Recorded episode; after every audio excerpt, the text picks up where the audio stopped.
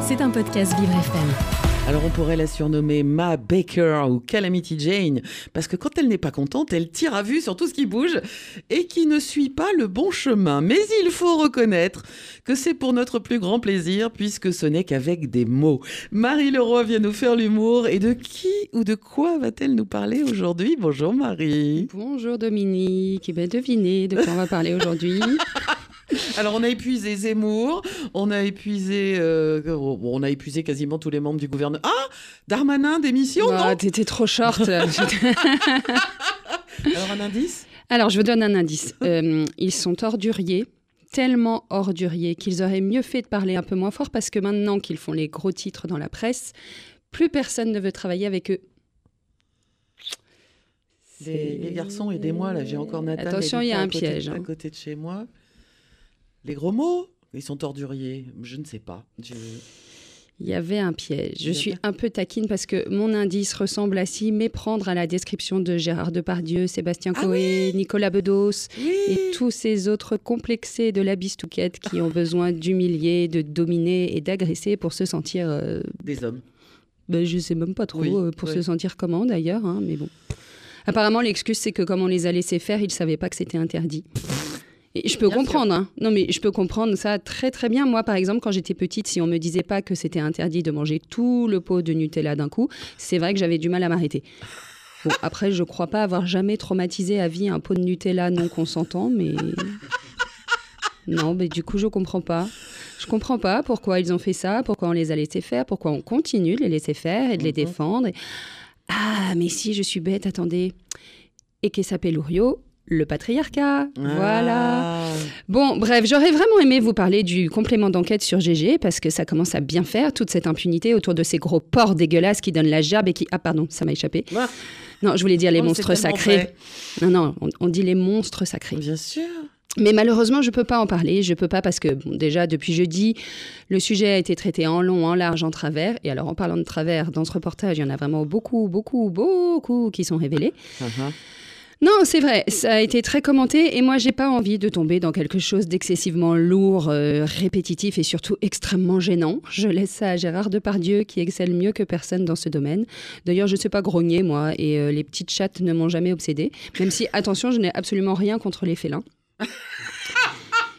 Et surtout, je peux pas parler de ça parce que je suis trop lâche. Je sais, j'en suis pas fière, mais vous savez comme moi que tous ces hommes sont présumés innocents.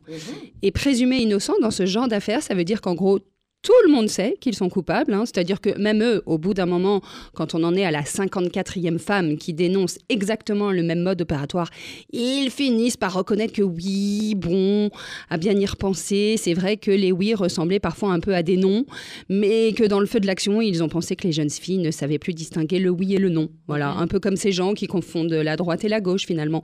Bon, bah là, c'était non, mais ils ont cru que c'était l'autre non. Et oups, désolé, ils ont ripé. Donc vraiment, tout le monde est toqué sur la question, sauf la justice, qui, dans une très grande majorité des cas, classe sans suite. hein. Bien sûr. 100% des cas, je pense qu'on peut dire qu'on est sur une belle majorité quand même. Donc moi, j'ai beau avoir une grande gueule, je suis pas folle non plus, et surtout, je suis complètement fauchée. Donc là, je vous cache pas que le procès en diffamation, ah, ça m'arrange pas des masses. Déjà à Noël, ça va être chaud, c'est-à-dire que j'en suis quand même à me demander si offrir des flyers de mon spectacle à mes proches, ça pourrait pas passer pour un petit cadeau sympa et décalé. C'est vrai Bah qu'au si. pire, bah, ça Bah peut si. toujours servir à décorer les chiottes, hein, donc c'est pas mal. Mais donc, non. Oubliez Gérard, je vais plutôt vous parler de Jade, Eric, Elsie, Tyson et Billy.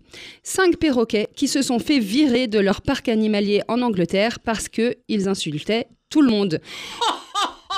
Et heureusement, Dominique, que l'on vit dans une société qui ne tolère pas que des animaux se comportent de manière aussi obscène. Figurez-vous que les cinq volatiles avaient un petit tour très bien rodé, pendant que l'un traitait les visiteurs ou le personnel du zoo de gros lards, de grosses poufiasses et proférait des va te faire foutre à tout va, les quatre autres étaient éclatés de rire. Et ça, franchement, c'est inacceptable. Autant de par Dieu sur un plateau de tournage, il peut se permettre parce que bon, quand même, euh, c'est Gérard, mais des perroquets, ah, ça non. C'est profondément choquant et immoral. Alors.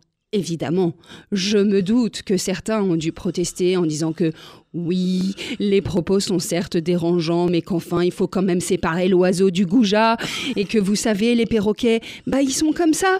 Ils provoquent, mais c'est des blagues, c'est pour faire rire, c'est parce qu'ils ont besoin d'attention. Et non, je suis désolée, mais non. Encore une fois, Gérard, là, oui, c'est d'accord, parce que c'est quand même un très grand acteur, alors que, pardon, mais à part Iago dans Aladdin, qui n'est même pas un vrai perroquet vu qu'il est dessiné, moi, j'ai jamais été bouleversée par un cacatoès au cinéma.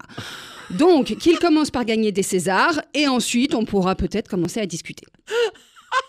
Alors, bien sûr, je sais ce que vous allez me dire. Et vous savez ce que vous allez me dire, Dominique. Je Eh ben- sais. Eh ben, vous allez me dire, mais aussi, que faisaient ces gens-là à regarder des animaux enfermés dans des cages? Ils l'ont quand même un peu cherché quelque part. C'est vrai. Allez-y, C'est dites-le vrai, moi. C'est vrai, c'est vrai. Eh ben non, Dominique, je ne peux pas vous laisser dire une chose pareille. Ça suffit de culpabiliser les victimes. Ces personnes ont vécu un véritable traumatisme. Elles ont littéralement été attaquées. Il est normal que les agresseurs soient sanctionnés. Moi, je trouve ça très rassurant de voir que quand c'est nécessaire, on sait prendre des mesures préventives efficaces. Et j'ai hâte que la justice des hommes rattrape celle des animaux. Oui, et ben voilà, euh, ça, ça fait une bonne suite au prix Nobel de la paix décerné à une Iranienne qui est en prison depuis 8 ans. Euh, voilà, c'est vive, le- vive la planète d'aujourd'hui. Merci Marie. Eh bien, avec plaisir. Euh, je- je- J'ai très envie d'aller voir ces, ces perroquets. Et c'est une vieille info, mais elle a été ressortie là il y a pas longtemps. Je l'avais mise de côté. Bah, c'est- c'est c'est une bonne idée. Je me disais bien que ça servirait un jour. Euh, Bah voilà, bah, c'est fait. Merci Marie, à très vite. À très vite. C'était un podcast Vivre FM. Si vous avez apprécié ce programme, n'hésitez pas à vous abonner.